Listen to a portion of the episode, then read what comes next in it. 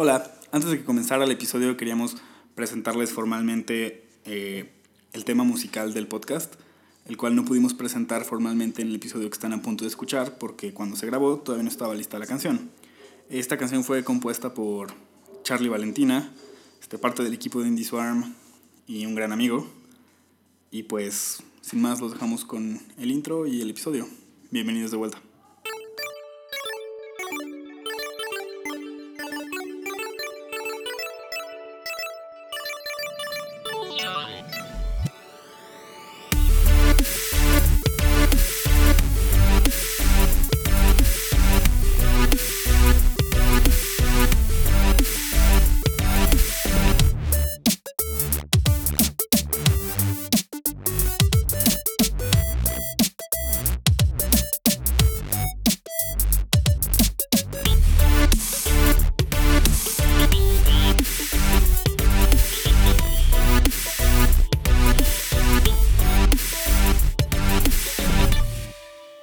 ¿Qué tal? Bienvenidos a Indie Swarm Podcast. De regreso después de.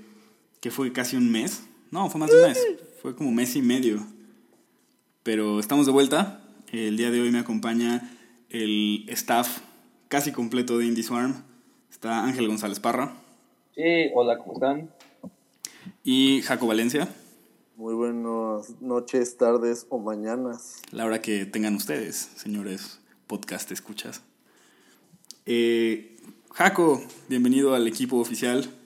Muchas gracias, amigo. Jaco va a ser nuestro community manager, así que a partir de hoy cualquier tweet, post en Facebook, etcétera, que lean es el señor Jaco Valencia. Ya quiero estar en los posts de Ofelia Pastrana, así de que la turbo cague, güey, así. de community management gone wrong. Ajá. Bueno,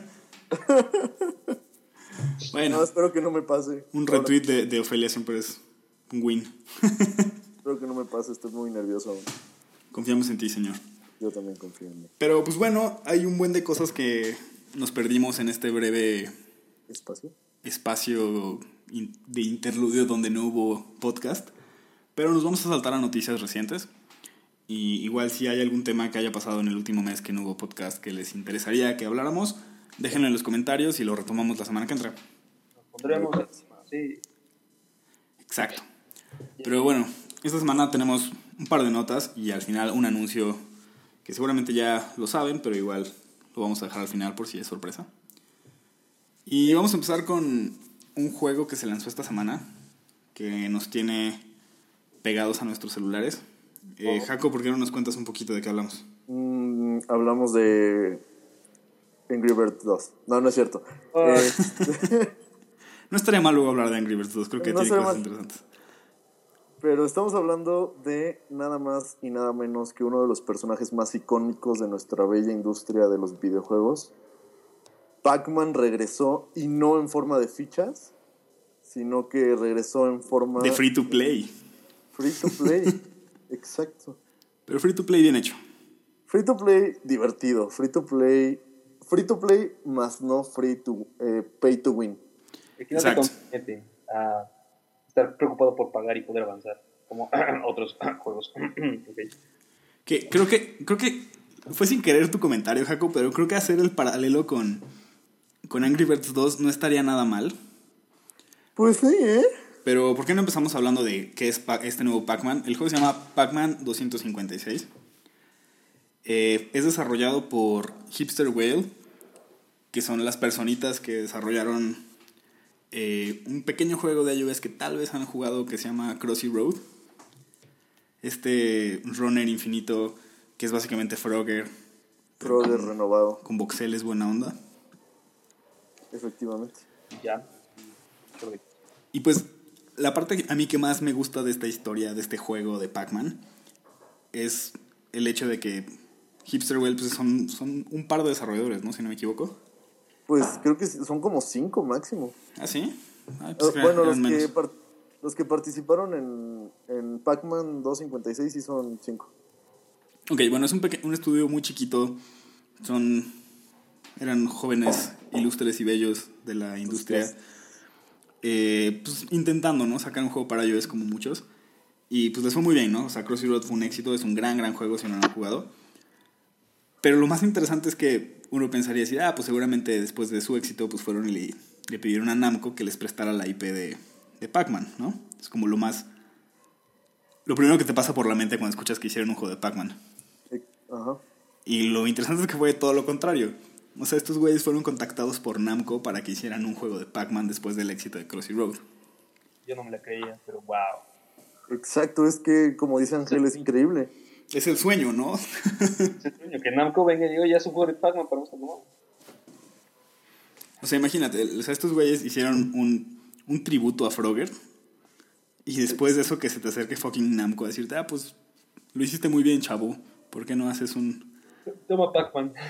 Sí, toma una de nuestras franquicias más amadas por la gente. Toma el, uno de los iconos de los videojuegos y haz un juego.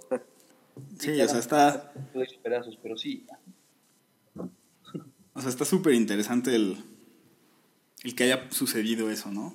Pero, este, ¿por qué no platicamos un poquito de las, las diferencias de, de esta versión de Pac-Man? Porque a pesar de mantener, pues, pues, todos los elementos clásicos de Pac-Man, pues es un juego para móviles. Entonces, evidentemente el sistema de progresión, los power-ups, bueno, para empezar hay power-ups, ¿no? Para empezar hay power-ups. sí. O sea, hay un montón de cosas que funcionan de manera diferentes. Y los controles, más que nada. Tú sabes muy bien que es un reto hacer unos, unos controles óptimos para un juego móvil. Y sobre todo un juego tan conocido como Pac-Man. O sea, si, si tú fallas en los controles en Pac-Man, ya fallaste en la vida. Bueno, en la vida, pero.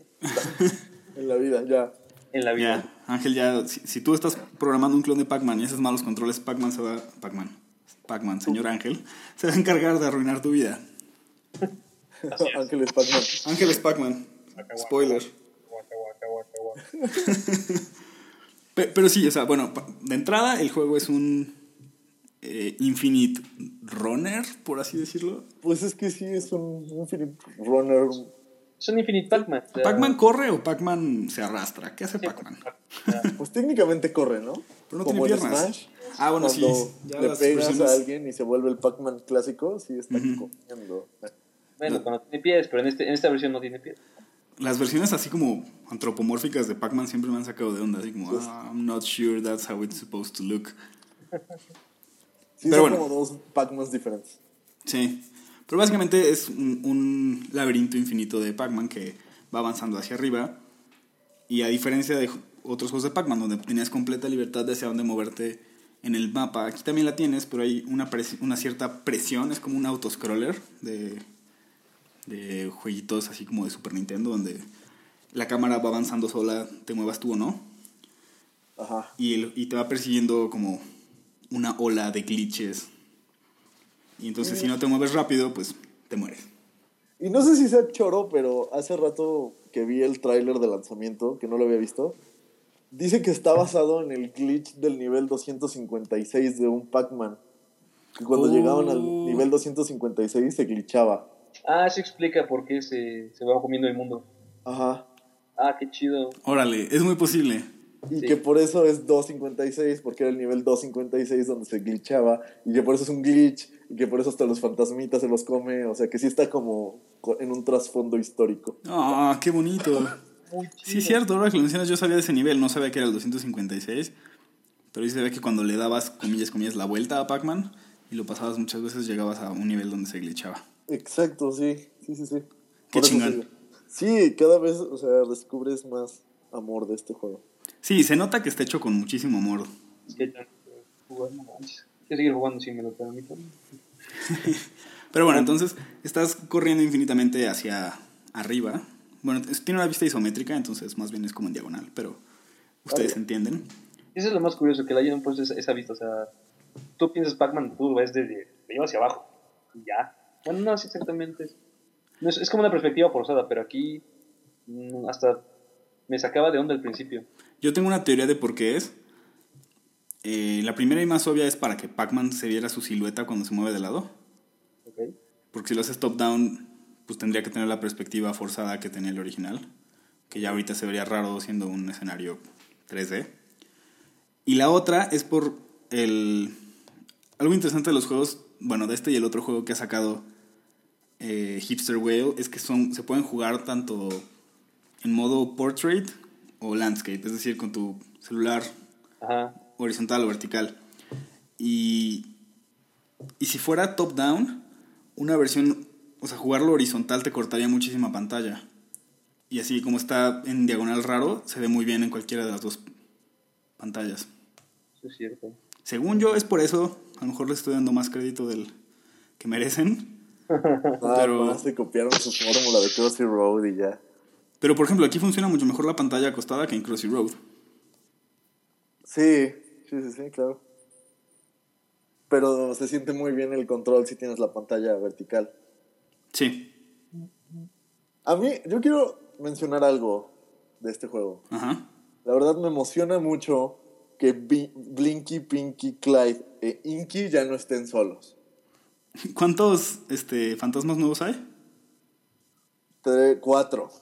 O sea, el doble de los fantasmas originales.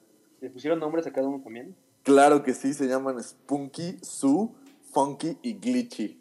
Wow. Glitchy es lo mejor, güey. Glitchy es lo, lo mejor. Pero ya quiero mi playera de Funky, que es el verde. ¿Cuál es el que se queda dormido? Spunky. Spunky.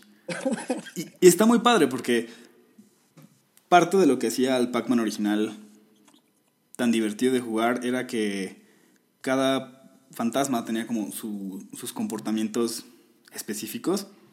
Entonces tenías que aprender a, leer la situación en base a qué fantasma estaba más cerca y cómo iba a reaccionar.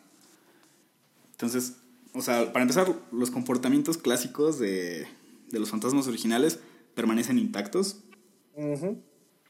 y más bien son los fantasmas nuevos los que están haciendo cosas raras. Bueno, creo que Pinky cambió un poquito, ¿no? Sí, yo creo Pinky que está sí. estático y, y cuando pasas enfrente se va hacia ti. Sí, yo creo que sí cambian un poquito, pero manteniendo la esencia original. Sí. Igual, sí, el azul igual que nada más da la vuelta en un cuadro. O sea, como que están muy definidas las mecánicas de cada fantasma. Ujú. Pero bueno, o sea, al final tiene ese mismo elemento del Pac-Man original donde eventualmente aprendes a leer a cada fantasma y anticipar sus movimientos. Exacto. Pero al tercer juego ya sabes qué va a pasar y eso está chingoncísimo. Sí, está súper bien hecho. Este, ahorita que mencioné la nueva mecánica de Pinky, donde ahora el fantasma se queda estático y está como moviendo sus ojitos buscándote, y en, cuan- en cuanto te ve, se mueve hacia ti. Este, iba a decir, es una mecánica pues, completamente stealth. Y De pues, eh, si lo piensas, Pac-Man es un juego stealth. O sea, es mantenerte escondido de unos fantasmas y huirles. Ay, güey. Que eso está interesante porque se va a conectar con el otro juego del que vamos a platicar más tarde. Pero. eh, Oh, eh, ah, era buen momento para hacer una transición al, al siguiente tema, pero no lo haré. Eh, eh, porque todavía hay muchas cosas que quiero comentar del juego. Este, bueno, en general ya las mecánicas creo que ya las explicamos bastante bien. Pero la otra parte que se me hace muy padre es cómo está monetizado el juego. Eh, como mencionamos de entrada, es free to play, es decir, lo bajas y puedes jugar cuantas veces quieras. Pero la manera en la que tratan de monetizar el juego los devs, creo que lo hacen muy bien. ¿Por qué no nos platicas un poquito, Jaco? Que lo has jugado más que yo, estoy seguro. Este, sí, claro, lo estoy jugando en este momento, de hecho. Este, pues. Pinche Pinky. Pues con los power-ups, más que nada, eh, lo- el juego es como un arcade y, si le- y tienes créditos. O sea, con créditos y power-ups. Los créditos se te van reponiendo cada 10 minutos, me parece, y puedes tener un total de 6. Y con esos créditos puedes usar los power-ups. Ajá, ¿me explico? ¿O Estoy... O sea, ju- puedes, jugar- puedes elegir jugar con power-ups, ¿no? Ajá, exacto, puedes elegir jugar con power-ups. Y los power-ups los vas, les vas dando más power-up con moneditas igualitas a las de Crossy Road. Que vas recogiendo en el camino mientras juegas. Ajá. Y eso, los créditos los puedes comprar y los, eh, las moneditas también. Pero realmente no es como súper necesario, porque si empiezas un juego sin power-ups, pues es igual de divertido, porque están las clásicas Power Pellets, que pues al final es un power-up. Claro, la que te deja comerte a los fantasmas. Los fantasmitas se vuelven azules y todo el mundo sabe cómo va eso. Pero está chido que, o sea, vas subiendo como de nivel y te van dando power-ups diferentes y que cada uno tiene como diferente efecto en el juego y que tú puedes elegir como el layout de los power-ups que más te gusten o que más te convengan y te dan misiones de esos power-ups. O sea, yo siento que está bien. Realmente. Sí, al final del día sigue siendo Pac-Man, ¿no? O sea, los power-ups salen de sobra, pero pues, lo hacen un poquito más al, al juego. Entonces el gameplay se, se escala Exacto. a lo que pues, estamos viendo. O sea, está enorme el juego.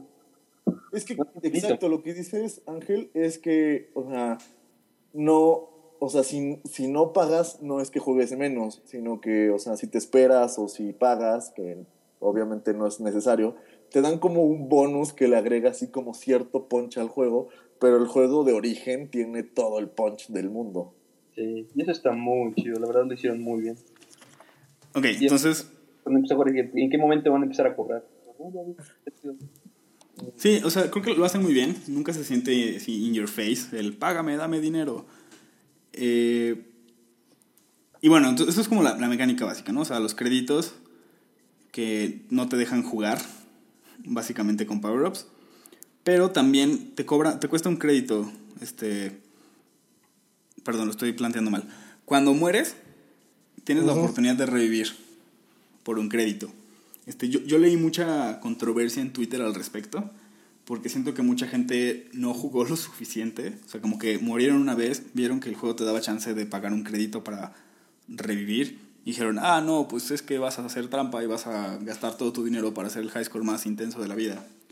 Y, y no, el juego solo te deja revivir una vez una vez. por partida. Y de hecho, si van a gastar algo de dinero en el juego, yo no lo he hecho yo, pero lo estoy considerando. Es Wow. como por 120 pesos o 100 pesos puedes este, tener créditos infinitos. Entonces, ya, si quieres jugar siempre con power-ups, ahí tienes, ¿no?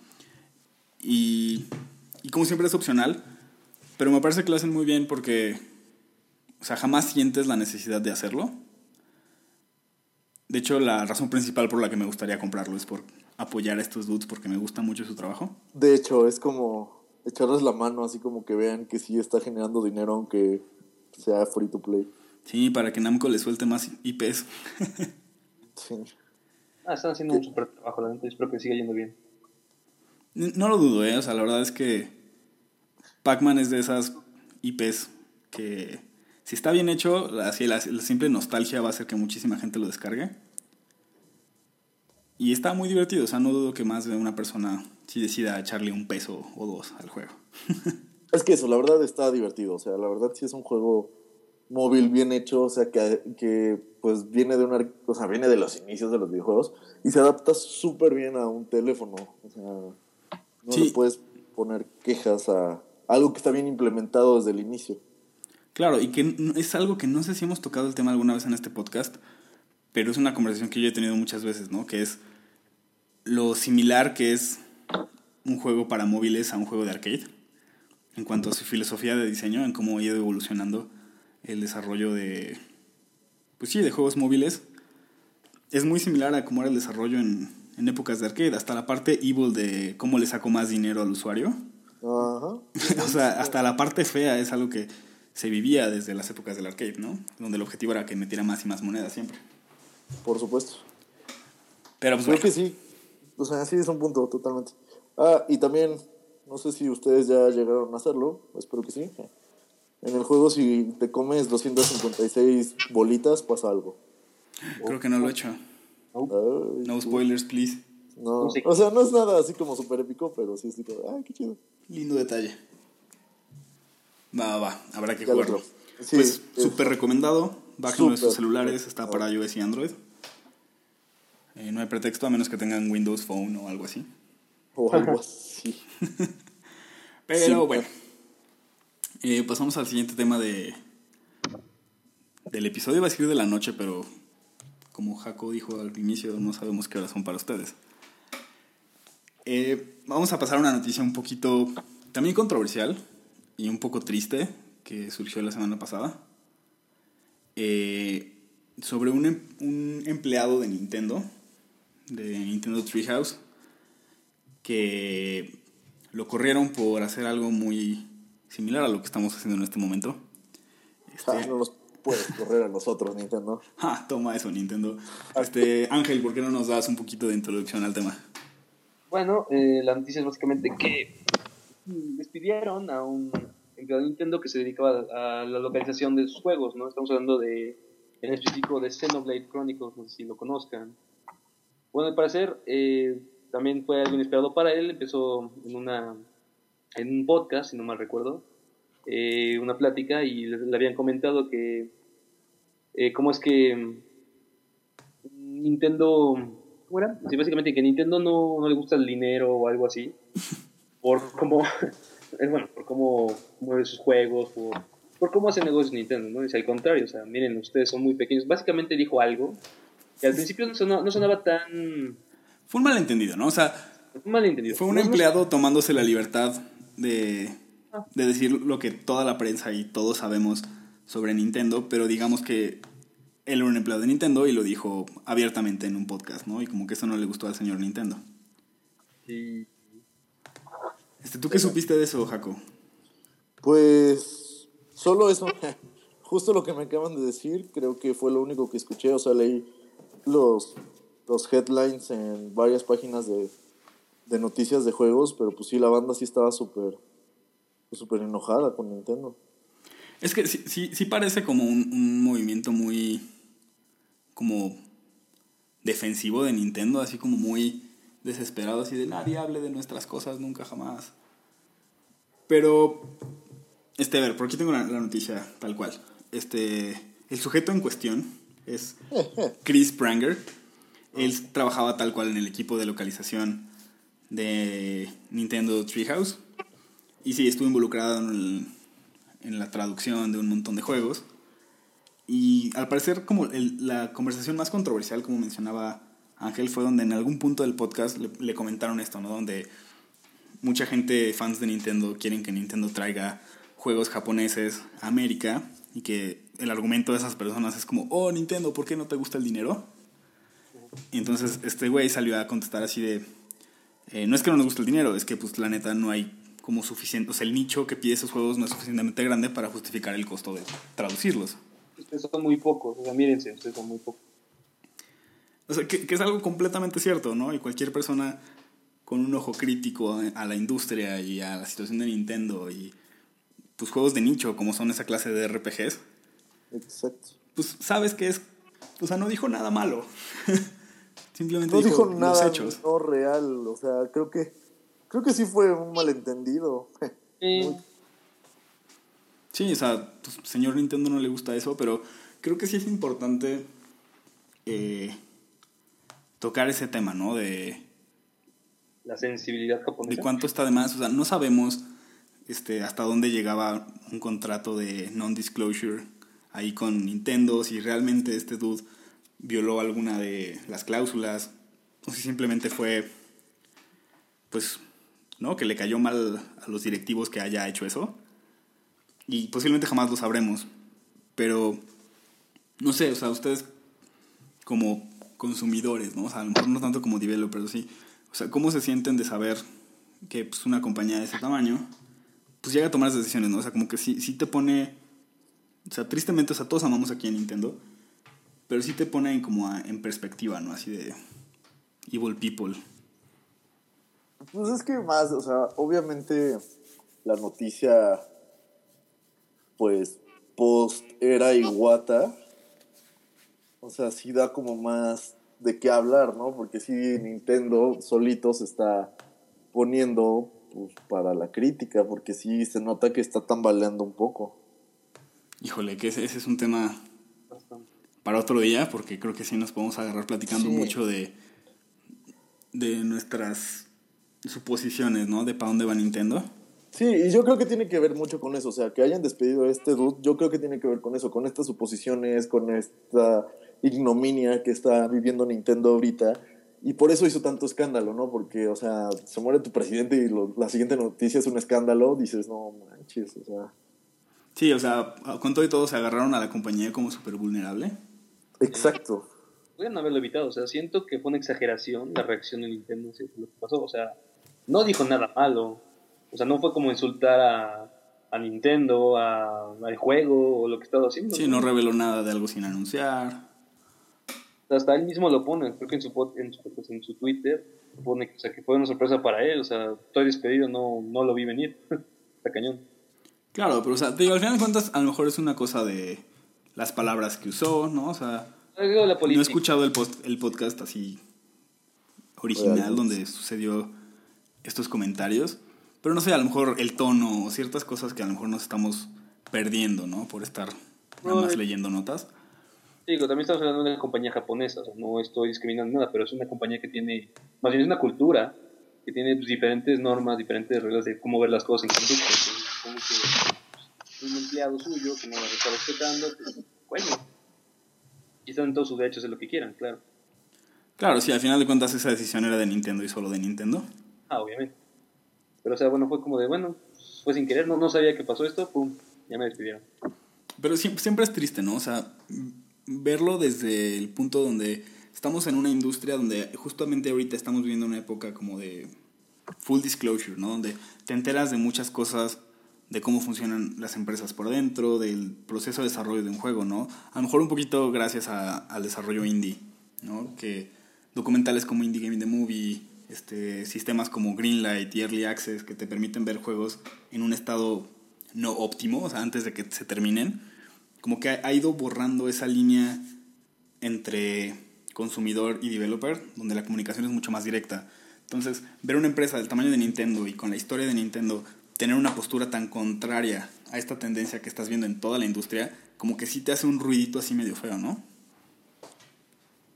Pues sí, yo creo que, que justamente eso, ¿no? Eh, un poco lo que menciona Ángel de, de la cultura japonesa al final, o sea, sí, o sea, probablemente nosotros, pues en un ambiente más occidental, quieras o no, pues aquí somos un poco más libertinos en esta, en esta cuestión de expresarnos de quien sea y no, o sea, no sé, no peligramos tanto, pero, pero sí, quizás Nintendo simplemente no, todavía no, no cacha lo que está pasando realmente.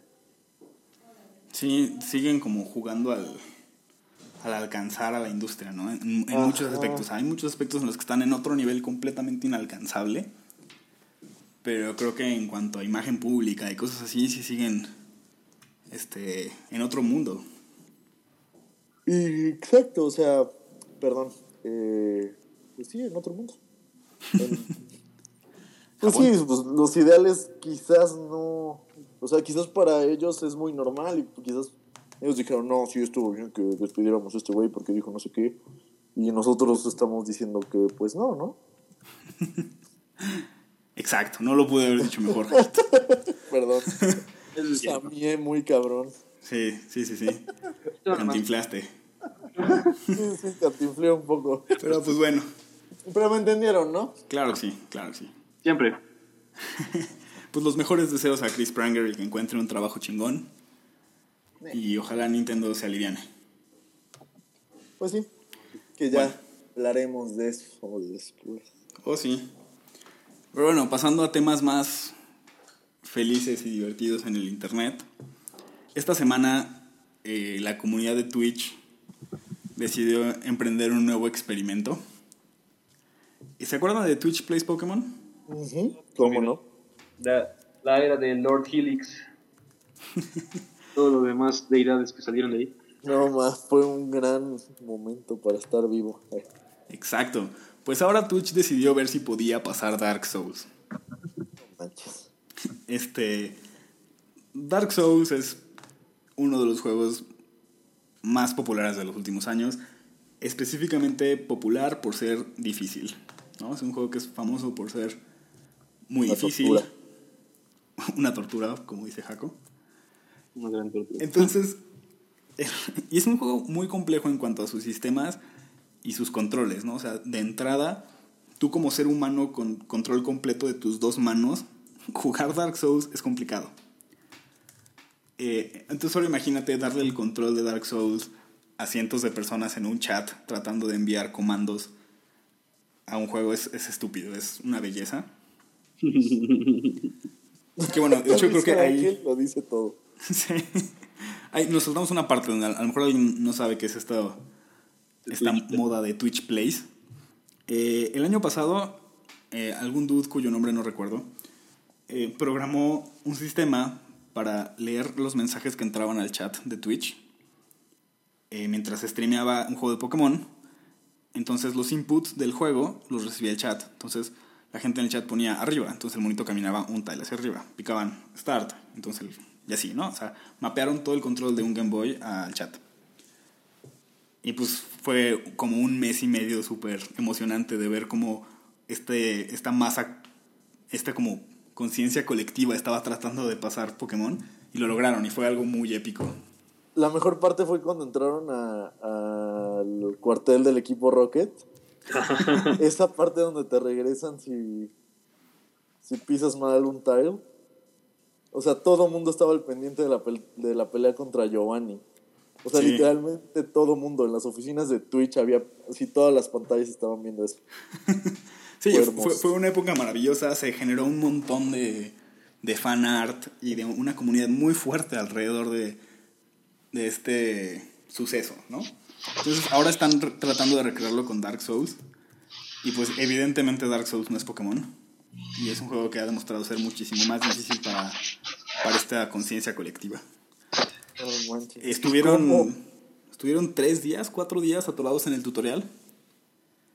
Eh, el tutorial, señores. La parte que te enseña cómo jugar. No, es que de todas maneras, o sea, el tutorial de Dark Souls es agresivo. Claro, es difícil, pero o sea, no se compara para nada con 10 minutos después del tutorial siquiera. Sí, claro. Pero parte de lo más interesante es que lograron pasar el tutorial. O sea, al final del tutorial hay un jefe, que es el primer jefe. Y no es cosa fácil, de todos modos. Y, y ver, o sea, es que es un desmadre. O sea, el hecho de que hayan estado cuatro días peleándose con unas escaleras y que después de que pasaron esas escaleras se tardaron ya nada más un rato en matar al jefe, es como, oh por Dios. De hecho, es muy impresionante ver ese. Si no lo han visto, vayan a buscar el video de. De cómo lo mataron. es así, los nervios los sientes así bien intensos. Si de por sí es una pelea bastante. Pues, la primera pelea que tú tienes en tutorial. contra un jefe, jefe, jefe, jefe. O sea, ¿cuántas personas estaban controlando el güey? Sí, no, estuvo súper intenso. Pero algo interesante es que lo lograron con, el, con un sistema de comillas, comillas, democracia. Ah, pasó algo similar en, en, Pokémon eventualmente, donde cuando la comunidad se atoró demasiado, imagínense que como funcionaba el juego originalmente, o sea, Twitch Plays Pokémon, era que comando que entraba al chat era comando que se mandaba al juego. Entonces a veces obviamente había comandos que no entraban porque entraban mucho al mismo tiempo, pero básicamente el primero que entraba sucedía. Eh, eventualmente, como para darle más orden a, a toda la, todo el juego, se implementó eh, otro sistema, que era el sistema de democracia, donde en el chat, en vez de enviar comandos, enviabas votos por qué comando debía seguir. Y creo que así es como pasaron esa parte del equipo Rocket, ¿no? Sí, creo que sí, fue como...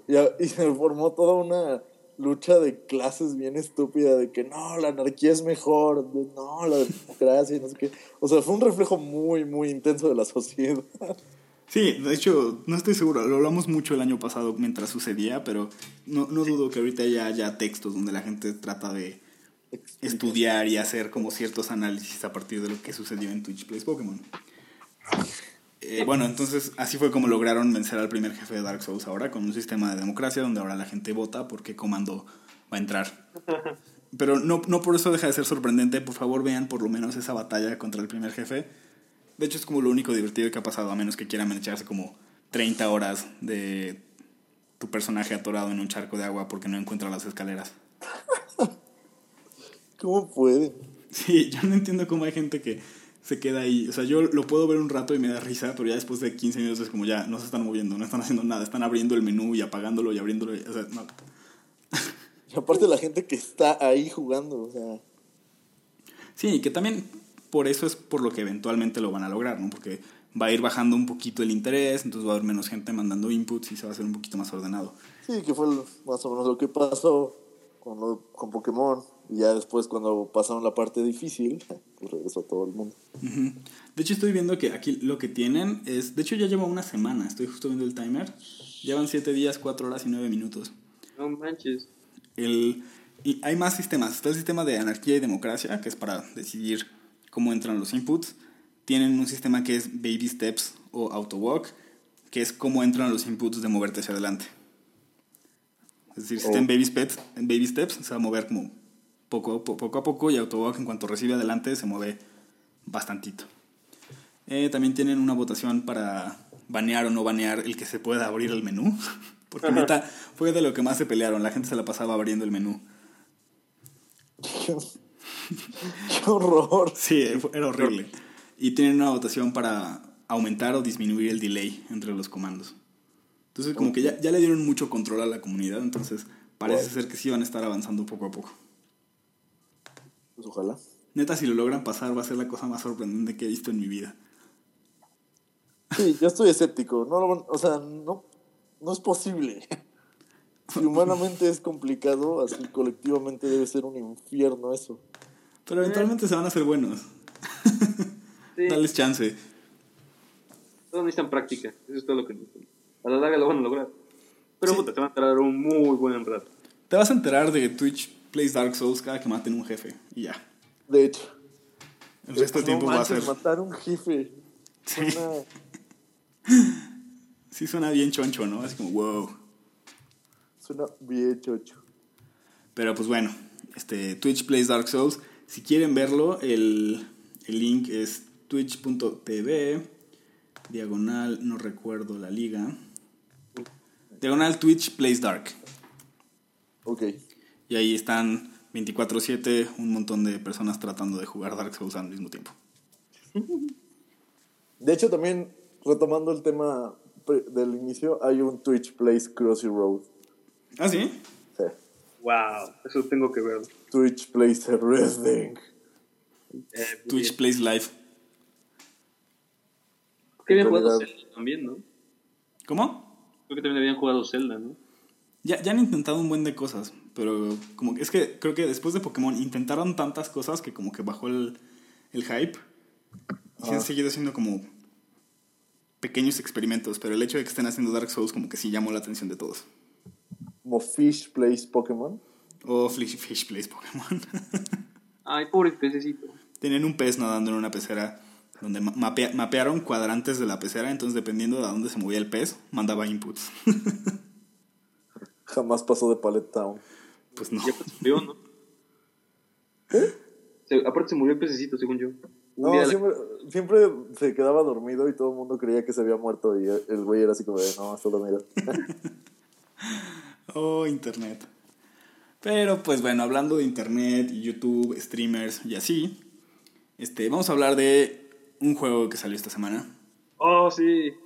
Eh, el juego se llama Volume y es un juego desarrollado por Mike Vittel, creador de Thomas Was Alone. Eh, antes de que se muera mi conexión vaga con el tema anterior, este, Volume es un juego stealth donde juegas como una especie de Robin Hood contemporáneo. Donde, no es spoiler, es la premisa, no se me asusten. Donde la manera en la que este personaje está haciendo sus actos de Robin Hood es a través de streams. El güey se streamea haciendo robos falsos. ¿What? Entonces, la gente que ve los robos, o sea, imagínate que ese güey obtiene como el mapa de una locación real y se infiltra a esa locación de manera virtual. Pero entonces con eso le está enseñando a la gente cómo robarle a los ricos. Ok. Entonces ya, quería hacer mi conexión vaga con el tema anterior, porque streams y cosas. Pues ni tan vaga, ¿eh? O sea, Sí, está, está muy interesante, o sea, no he jugado tanto, jugué los como primeros 15 niveles, pero la historia va por ahí. wow. Sí, sí, al parecer Qué locura. sí tiene algo interesante que decir ahí el juego sobre eh, cultura digital y este, esta onda de relación entre streamers y consumidores. Está, está padre. Pero, pues bueno, Jaco, ¿por qué no nos das un poquito de trasfondo de, de por qué Volume nos hypea? Porque es un juego que se trata de... No, no es cierto. Porque justamente Mike Bithell, el creador de Volume, también, como lo mencionaste, es el creador de Thomas Was Alone. Que es una maldita maravilla. O sea, es un juego sumamente increíble que cuenta una historia entrañable donde los personajes son polígonos. O sea, literalmente son cuadrados de diferentes medidas y te encariñas más con todas esas personas que con tus amigos. Lamento, Con tus amigos, gracias. lamento que se enteren de esta manera que... ¿Quieres no más a Thomas? que tengo más afecto por Thomas y Claire que por ustedes dos. Nah, no dudo. Pero es una gran historia y lo impactante, o sea, está bien hecho, las mecánicas están divertidas y desafiantes, pero aparte ese güey lo hizo solo. Solo, solo, solo. Y, Solo, solo, solo. y, este, y pues le fue súper bien, o sea, pegó y, y pegó bien. Pegó con Toño y Lupe y pues creo que es uno de los juegos independientes más, pues de los más reconocidos, si no de los más reconocidos, de los que más ha generado. Sí, de los más importantes, o sea, definitivamente fue, fue de los juegos que ayudó a, a como poner así en el mapa, ¿no? A la escena independiente. Definitivamente. Entonces está, está muy interesante. Este. Volume es su segundo juego como desarrollador independiente. Y esta vez no lo hizo solo, lo hizo con un equipo relativamente grande. Eh, Ah, ya, ya, no cuenta. o sea, bueno, también cuando digo relativamente grande estoy hablando de entre... 15 y entre 20 ci- no, menos, entre 5 y 10 personas posiblemente. Ah, bueno. Pero de todos modos, o sea, es un juego con un presupuesto también relativamente alto. Pero es un juego stealth inspirado principalmente por las VR missions de Metal Gear Solid. Uy. Que por ahí Ángel es muy fan de Metal Gear. Oh, sí. Oh, entusiasmo casi me tira de la silla, güey. Sí, casi me muero. oh, sí. Eso. Pero es un juego muy, muy divertido. O sea, como les dije, jugué apenas unos cuantos niveles. Pero sobre todo el tutorial creo que lo hace muy bien. Qué Por- chido. Porque no les quiero spoilear el, el tutorial, pero incluso toma muchas cosas, o sea, toma mucha inspiración de Metal Gear, eh, en el sentido en que también rompe la cuarta pared de maneras interesantes. Qué chido. No llega a Psycho Mantis Levels of Mindfuckness aún, pero, pero sí, o sea, hay ciertas cosas bastante interesantes en el manejo de, del tutorial sobre todo.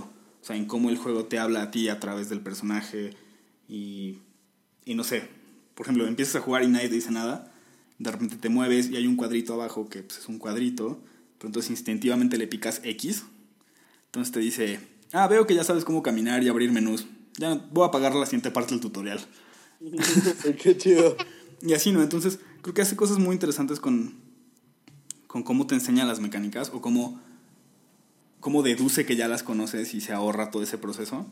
Todavía tengo que hacer el experimento de qué pasa si, si no te mueves mucho tiempo, ¿no? Posiblemente sale un letrero de, oye, te mueves con tal botón. Oye, ¿sigues vivo? Eh, que es, par- es parte de las cosas que yo creo que se deben hacer más en los tutoriales, ¿no? O sea, que si ya sabes algo, no te lo están repitiendo. Entonces, si el juego puede detectar que tú ya sabes algo, ¿para qué te hace perder tiempo saltando cuadros de texto? Mira nomás. Justo, eh, no sé, Mike Vittel me cae muy bien. Independientemente, yo creo que sus juegos son de reflejar mucho su personalidad. Porque eh, lo sigo en Periscope. Y este, justo vi su primer stream en Periscope que estaba en una, eh, como en una feria de desarrollo independiente en, en Londres, que es lon- londinense este güey y habla muy bonito. Y su, o sea, súper buena gente Mike Vittel, así hablando con los desarrolladores, promocionando sus juegos así de, de, estoy en Periscope, soy Mike Vittel, y Tomás Basalón, no se está viendo tanta gente, digan lo que quieran decir. Y los desarrolladores así, pues, súper intimidados por ese güey, así como, pues, es, es un juego y va a salir mañana. Y, just, y al otro día hizo como un, o sea, con este volume, creo que no sé, o algo, hay así como un, un constructor de nivel. Sí, de hay, nivel. hay un editor de niveles. Ah, eh, y estaba con un chavito, o sea, estaba Mike Vittel así streameándose con un chavito, enseñándole a hacer niveles. O sea, y le decía, no, no pongas esto aquí porque si no el jugador no va a poder hacer esto. Así, súper buena onda, así con un chavito de 10 años. Nice. Sí, súper buena onda, Mike Vittel. Sí, a mí me, también me cae muy bien. Es de mis, de mis personas favoritas en Twitter. Sí. Porque siempre es como muy abierto sobre su opinión en cuanto a básicamente todo. Y también es, es muy buena onda en cuanto a su proceso de desarrollo. O sea, yo me acuerdo hace casi ya dos años, ¿no? Cuando empezó a desarrollar Volume. Que sacaba así como sus primeros screenshots y decía así, ah, estoy trabajando este shader. y la gente le preguntaba así, oye, ¿cómo estás haciendo eso? Y les contestaba así súper clavado. O sea, es, es, muy, muy, muy abierto y creo que es personalidades como la de Mike Vittel de las que me da, por las que me da gusto estar en una industria que, que es tan abierta, ¿no? En ese sentido. Es el lado buena onda, la verdad. Exacto, y creo que todos podemos aprender algo de, de este buen hombre desarrollador. en contraste con lo de Nintendo.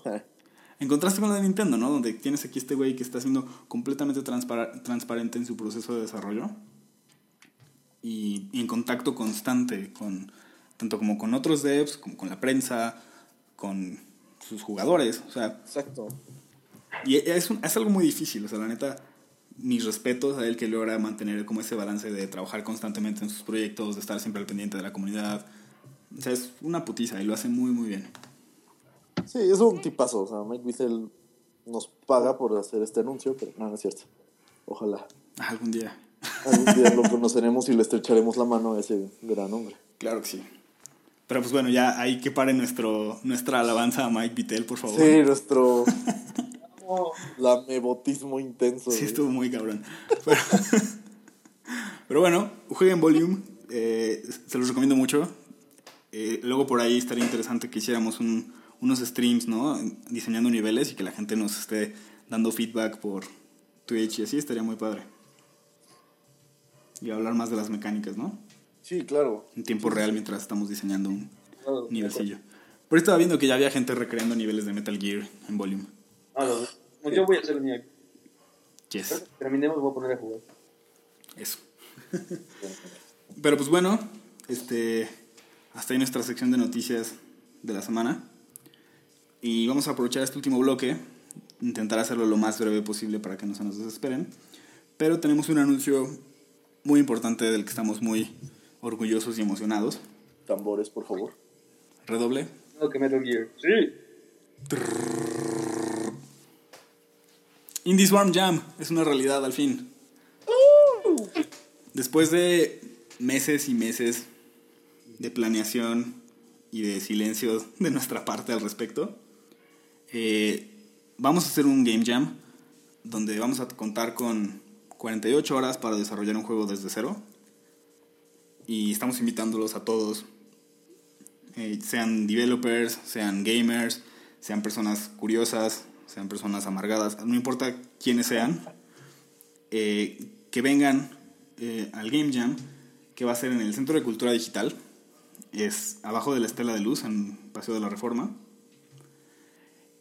y, y se acerquen un poquito a, este, a esta comunidad de desarrollo de videojuegos, y puedan también ver de cerca cómo es el proceso, ¿no? Porque creo que muchas veces, a menos que ya te hayas involucrado un poquito, es muy difícil tratar de entender cómo se hace un juego. Perdón. Eh, entonces, pues bueno, este, como sabrán, curiosamente todos los planes de hacer un Game Jam nacieron más o menos a la par del podcast. ¿Se acuerdan que hicimos un podcast? Sí. Recién fue el Global Game Jam en enero. Sí. Y, que, y de ese podcast surgió la idea de hacer un Game Jam donde tomáramos como ciertos de los aspectos que nos parecían que podían mejorar de otros Game Jams. Así es. Sí. Y pues bueno, Escribo. no, no pretendemos hacer un Game Jam así completamente diferente a lo que están acostumbrados. Básicamente son 48 horas de desarrollo, todos bajo un mismo techo, estar ahí, desvelarnos, este, compartir conocimientos, hacer amigos, Pasarla chingón. pasársela chingón. Y, y pues bueno, eh, no les he dado la fecha porque soy un genio, Ajá. Pues pero bueno, va a ser del 18 al 20 de septiembre, como les dije en la Estela de Luz. Y pues nada, ya se pueden registrar, eh, pueden encontrar nuestro Game Jam en itch.io. Si se van a la sección de jams, por ahí debemos estar. Si no, es itch.io, diagonal jam, diagonal indie-swarm-jam. Igual les Ya. ponemos el link ahorita en la descripción para que no se pierdan. Y se pueden ir registrando de una vez. En esta plataforma se van a subir todos los juegos que se desarrollen durante ese fin de semana.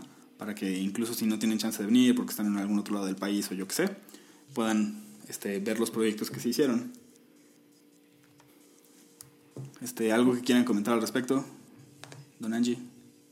Mm, No, realmente no, nada más. Bueno, estoy súper emocionado del jam. quiero ya que empiece, quiero ver qué es lo que hacen. Obviamente no, no voy a participar como, como tal, así. Como jammer. Como jammer, no voy a llamear.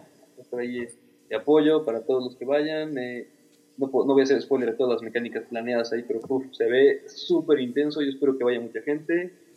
Y lo más importante es que la gente vaya y se divierta. Y aprenda mucho. Yo creo que es lo más importante, ¿no? Para mí un jam es, vas a aprender más que nada. Efectivamente, y de hecho sí vamos a hacer spoilers de las mecánicas. Ah, bueno. Porque igual si entran a la página de Edge ya están ahí escritas, entonces mejor se las platicamos. Eh, la primera es que va, eh, va a vamos a hacer una especie de cadáver exquisito a partir de los proyectos, donde cada equipo va a estar trabajando obviamente su proyecto personal, pero queremos buscar que cada equipo aporte algo diferente de lo que está desarrollando para tratar de hacer un juego entre todo el jam que condense pues, las diferentes habilidades y, e ideas que se fueron desarrollando a la par, ¿no? Entonces, básicamente pues vamos a estar dándonos vueltas y colaborando entre todos para que aparte del juego que van a llegar ustedes a desarrollar, puedan decir yo participé en un proyectito aparte ahí que, que me obligó pues un poquito a, a colaborar con otras personas que a lo mejor de otro modo pues, jamás lo hubieran hecho, ¿no? Pues sí. Así es. Y por otro lado, el último día, el domingo, vamos a tener una sesión de playtesting muy especial, donde vamos a tener eh, invitados. ¿Invitados qué? Ah, perdón, como que se cortó esto. Eh, vamos a tener invitados del, de un centro comunitario. Van a ir unos niños a jugar los juegos que se estén desarrollando.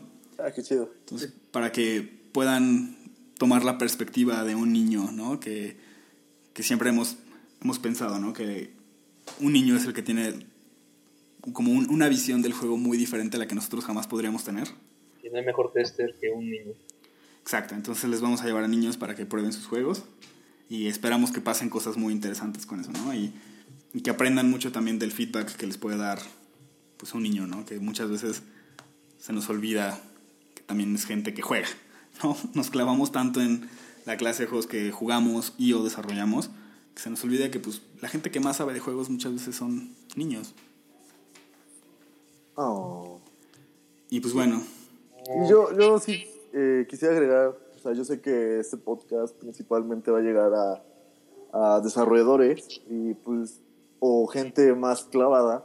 Y pues que esta gente clavada pues jale a banda que quizás le gustan los videojuegos para que, pero no están tan involucrados para que pues vean, para que vivan, o sea, y eh, aprovechando quiero agradecer a, a Yor TV que nos dio espacio en uno de sus programas para anunciar este jam.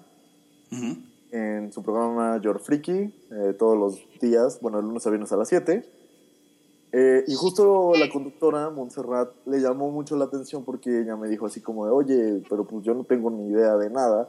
Y pues sí le comenté así de, pues, o sea, ve, o sea, hay pues va a haber gente que sí sabe y el chiste es esto.